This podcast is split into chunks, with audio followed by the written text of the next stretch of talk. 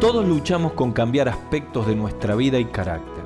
En ocasiones, en esa búsqueda, accedemos a la mayor información posible para lograrlo. Sin embargo, escasamente logramos cambios duraderos y nos embarga la frustración. Solo cuando conocemos a Dios en una relación personal, experimentamos cambios trascendentales en nuestra vida.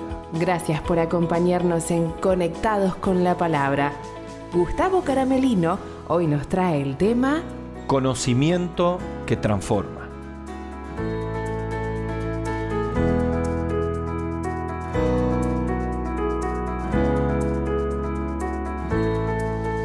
¿Cómo están queridos amigos y hermanos? Qué alegría estar juntos otra vez en este estudio bíblico y en este espacio que hemos reservado para acercarnos a la Biblia y encontrar verdades que puedan transformar nuestra vida diaria. En esta semana estuve hablando con diferentes personas de diferentes países eh, y cómo cada uno, según el entorno y la forma en que eh, la pandemia atacó el país, han ido sobrellevando el encierro, las relaciones familiares, las circunstancias de la vida.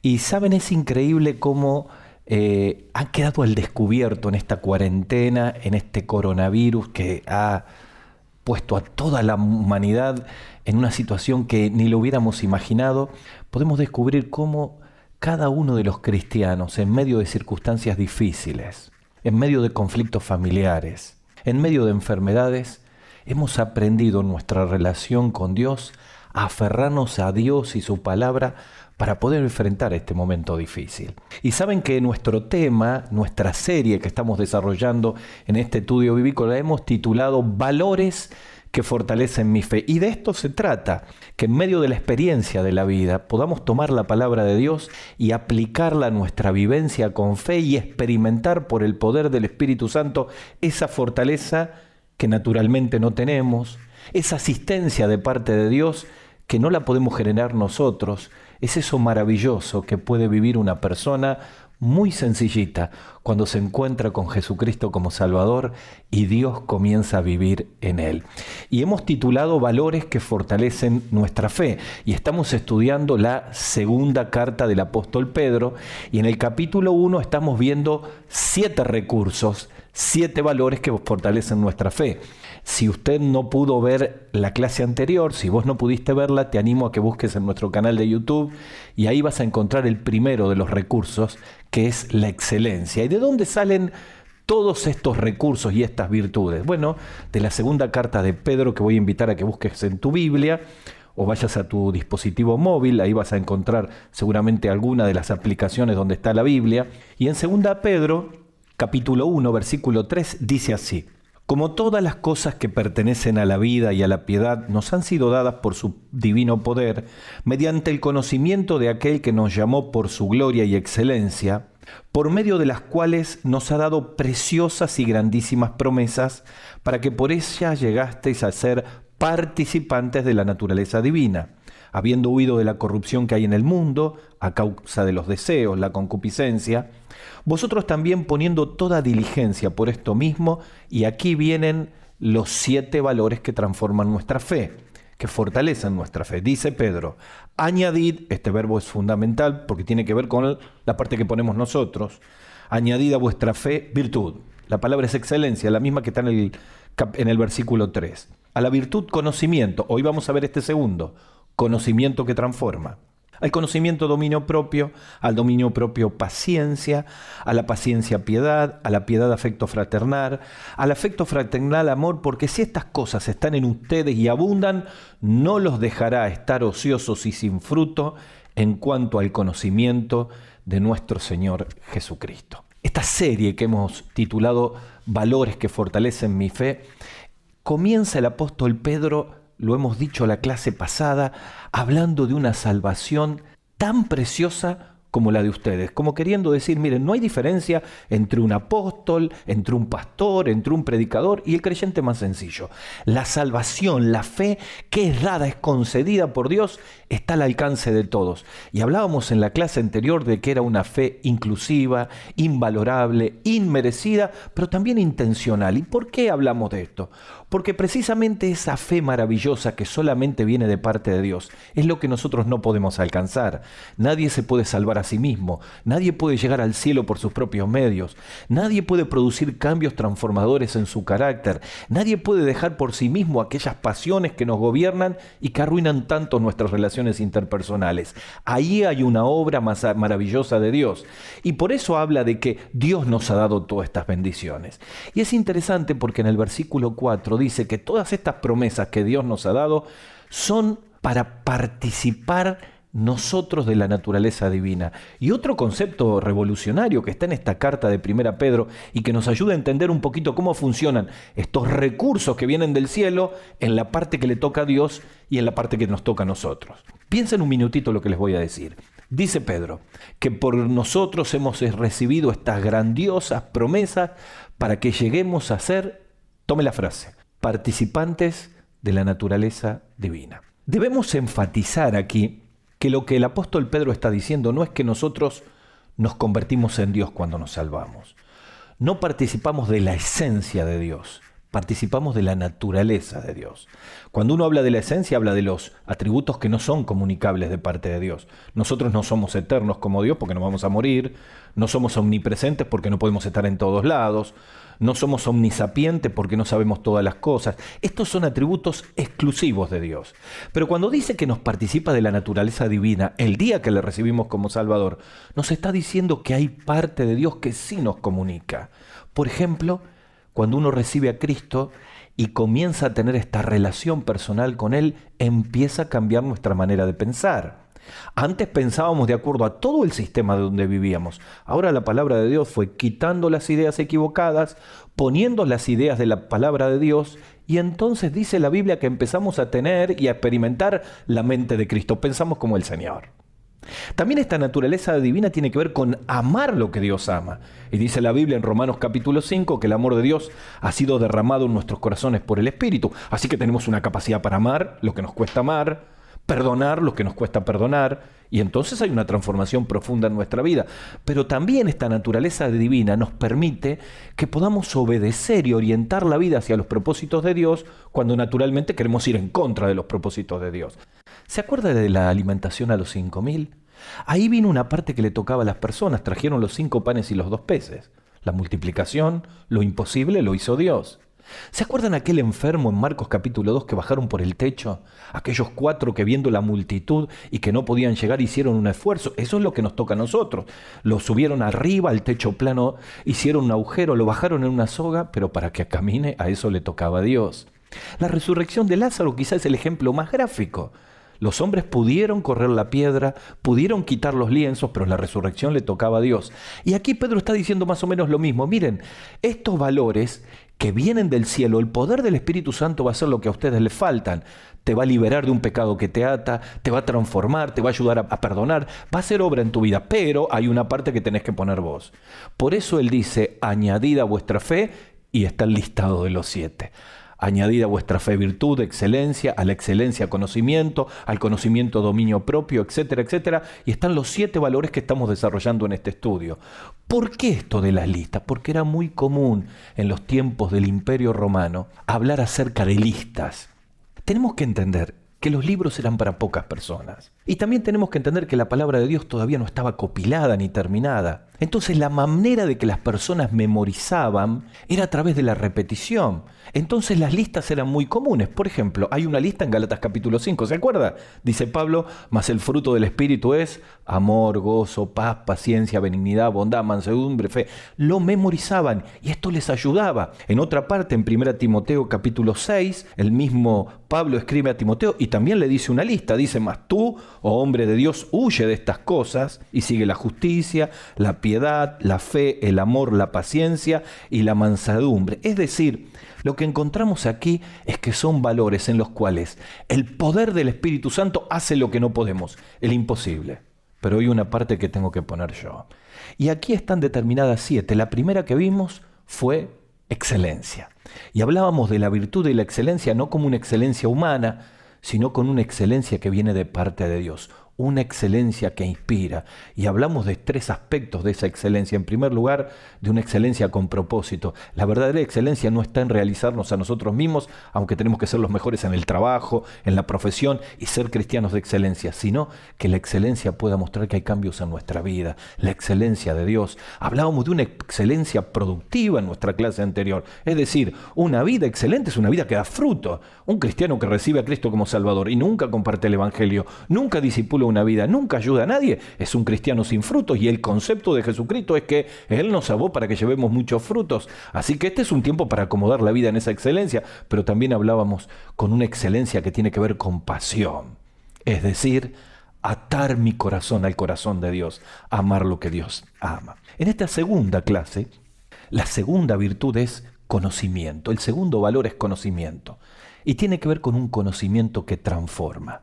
Miren, es interesante porque en la primera carta del apóstol Pedro, la palabra que sobresale en toda la primera carta es gracia. Pero la palabra que más aparece en esta pequeña y corta segunda carta de Pedro es conocimiento. De hecho, está más de 13 veces en una carta tan chica. Y el conocimiento que aparece aquí no tiene que ver con un conocimiento de acumulación intelectual de información. Si vos crees que vamos por ese lado, olvídate, no va por ahí. El conocimiento del cual habla Pedro como una virtud que tenemos que incorporar tiene que ver con lo que significa la palabra en sí misma, una profunda relación con el Señor. Es una relación que transforma. Yo voy conociendo a Dios, Dios me va hablando a mi vida, yo voy conociendo al Señor, establezco una relación con Él, camino con Él en mi trabajo, camino con Él cuando voy por la calle, oro con Él y esa relación de conocimiento va produciendo una transformación completa de la vida. Por eso hablamos de conocimiento que transforma. Miren, dicen que para definir correctamente una cosa, primero hay que decir lo que esto no es. Y yo quiero decirle dos cosas que este conocimiento que transforma no es para que se despejen cualquier duda. La primera no es un conocimiento que se acumula y nos lleva de orgullo, no es un conocimiento que envanece. En 1 Corintios capítulo 8 el apóstol Pablo escribe y dice, el conocimiento envanece, pero el amor edifica.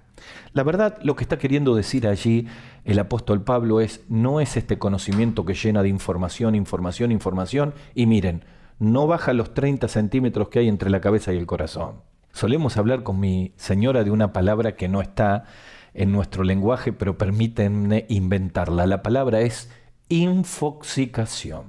Infoxicación, ¿qué es? Es la intoxicación de información.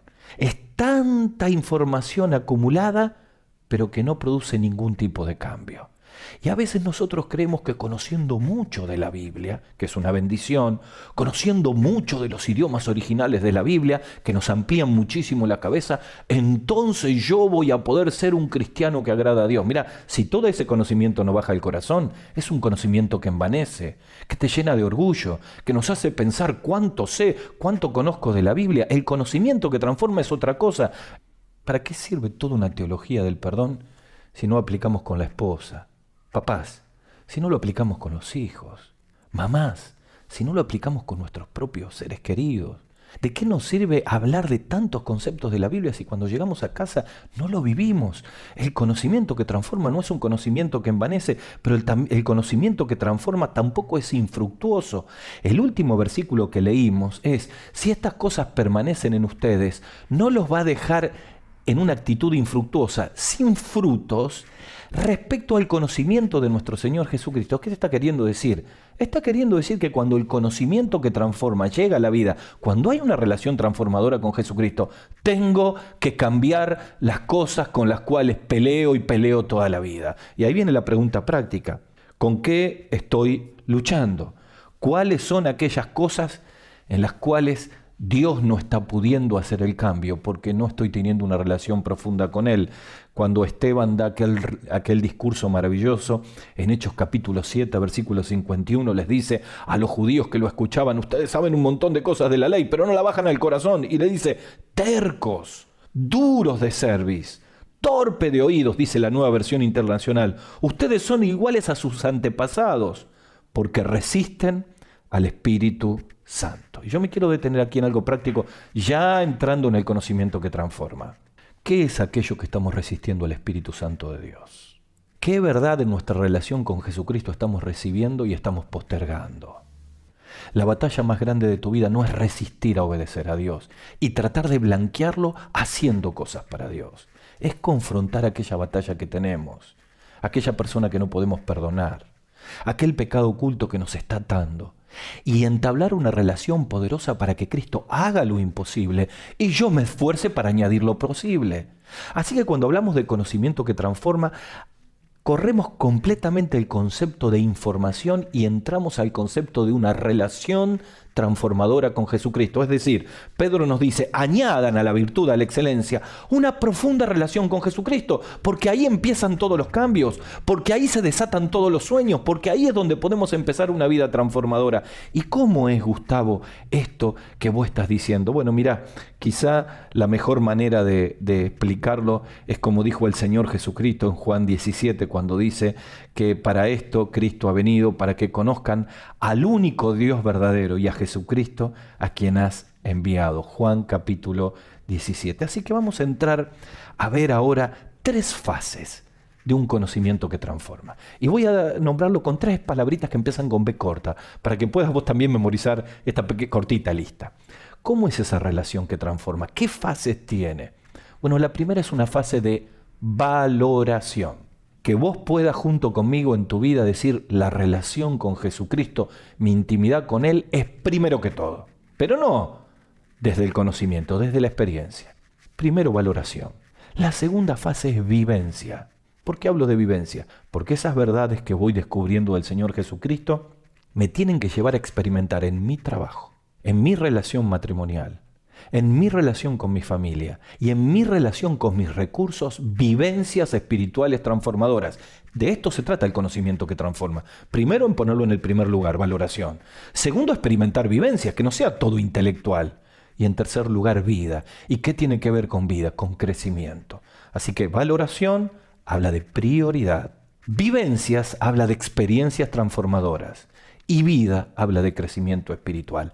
Esto es añadir a nuestra fe un conocimiento que transforma. Vamos al primero, la valoración. Mira, el versículo clave aquí es la experiencia del apóstol Pablo cuando se encuentra con Jesucristo en el camino a Damasco y el Saulo, que valoraba un montón de cuestiones de religiosidad durante 40 años de su vida, hace un cambio de prioridades y lo expresa en Filipenses capítulo 3, versículos 7 al 8. Dice allí, pero cuántas cosas eran para mi ganancia las he estimado como pérdida por amor de Cristo. Y ciertamente aún estimo todas las cosas como pérdida.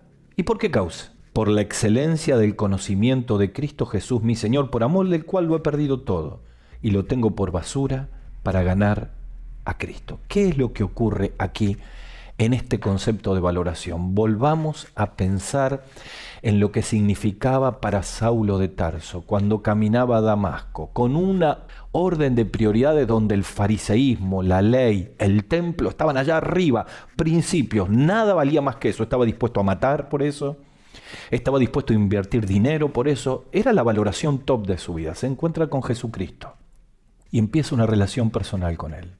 Y a partir de ese momento se le cae la escala de valores al piso y su relación con Jesucristo ocupa el primer lugar. Entonces ahora vamos a la vida de todos los días. Si es un conocimiento que transforma, en tu escala de valores, ¿qué lugar ocupa tu relación con Jesús? ¿Qué lugar ocupa en mi vida mi tiempo con el Señor? ¿Sabes cuando uno comienza a descubrir que cuando está solo con el Señor, cuando pasa tiempo en oración, cuando abre el alma, cuando trae las ansiedades, cuando lee su devocional, cuando pasa tiempo con Él, lo valora de tal manera porque establece una relación con Él que salís al trabajo en la mañana confiando en Él. Sabes que Él te va a guiar, Podés tener eh, momentos con Él en los cuales el encuentro temprano a la mañana con Él va a significar un cambio de todo el día. Les suelo decir a muchos que me dicen, ¿por qué tenemos que tener un tiempo a la mañana? Porque a la mañana se pide fuerza y a la noche se pide perdón. Algunos que les cuesta levantarse temprano me estarán diciendo, me matás Gustavo con eso. Bueno, yo quiero decirte, quizá todavía nunca has valorado tu relación con el Señor como algo único e indispensable porque no lo has podido experimentar. ¿Cómo es tu relación con el Señor? ¿Te ha servido esta cuarentena, este tiempo de confinamiento para redescubrir una relación profunda con el Señor? Hace un comparativo al tiempo que pasamos con nuestro celular. Hace un comparativo al tiempo que pasamos con las redes sociales. Hace un comparativo el tiempo que pasamos mirando videos y el tiempo que pasamos con el Señor. Es desproporcional. Necesitamos entender que la valoración pasa porque cuando vos descubrís la relación con Cristo, decís como el salmista en el Salmo 42, como el siervo brama por las corrientes de las aguas, así yo, Señor, clamo por tu presencia. Más conozco de su palabra, más pienso como Él.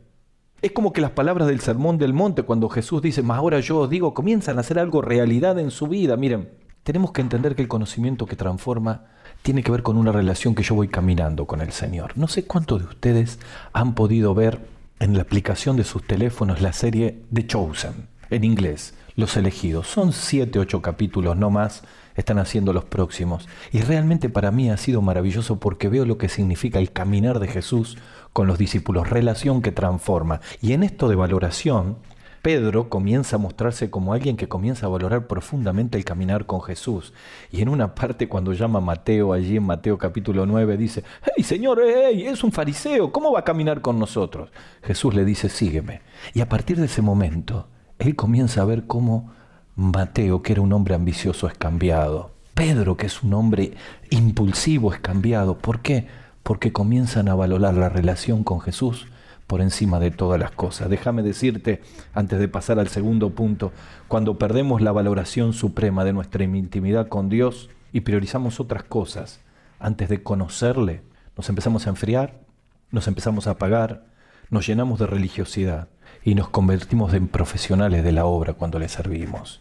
Lo peor de todo, nos quedamos solos. Yo no sé cómo ha sido tu relación en este tiempo de coronavirus, pero quiero animarte a que lo pongas primero en la lista y que después de este encuentro vayas y digas, Señor, nada va a ser más importante que conocerte en la intimidad, aunque esto signifique un esfuerzo de levantarme más temprano, de apagar el celular, de pasar tiempo con él. Pero en segundo lugar, a la fase de la valoración pasa la fase de la vivencia. ¿Qué es vivencia? Vivencia son experiencias transformadoras en la vida real. Y esas experiencias tienen que ver con las pruebas de la vida, tienen que ver con los momentos de oración y las respuestas que Dios me da. Es decir, este conocimiento con el Señor comienza a llevar a las situaciones de todos los días. Es en la familia cuando nos ponemos de acuerdo con un motivo de oración y Dios nos contesta, y los chicos empiezan a descubrir que Dios es real. Es enfrentarlo en medio de una prueba, de una enfermedad y aunque la respuesta de sanidad no venga, ojalá que venga, pero si no viene, yo recibo la fortaleza en una vivencia espiritual. Es poder sobreponerme a una situación difícil de la vida. Job en el capítulo 42. Miren, la historia de Job es increíble. Pierde todo, se queda solo, pierde la familia. Al final en el capítulo 42 Dios le devuelve los hijos, Dios le devuelve la familia y Dios le multiplica todos los bienes. Pero la prueba que pasó, la enfermedad que tuvo, la angustia, el deseo de morirse. Pero en el capítulo 42, cuando todavía no había sido sanado, pero había tenido un encuentro transformador en el capítulo 38, cuando Dios habló. Y se da cuenta que la prueba que vive es la gran puerta, el gran portal para descubrir una relación profunda y transformadora, el conocimiento que transforma. Él concluye, capítulo 42, versículos 3 al 5, diciendo, ¿quién es el que oscurece el consejo sin entendimiento?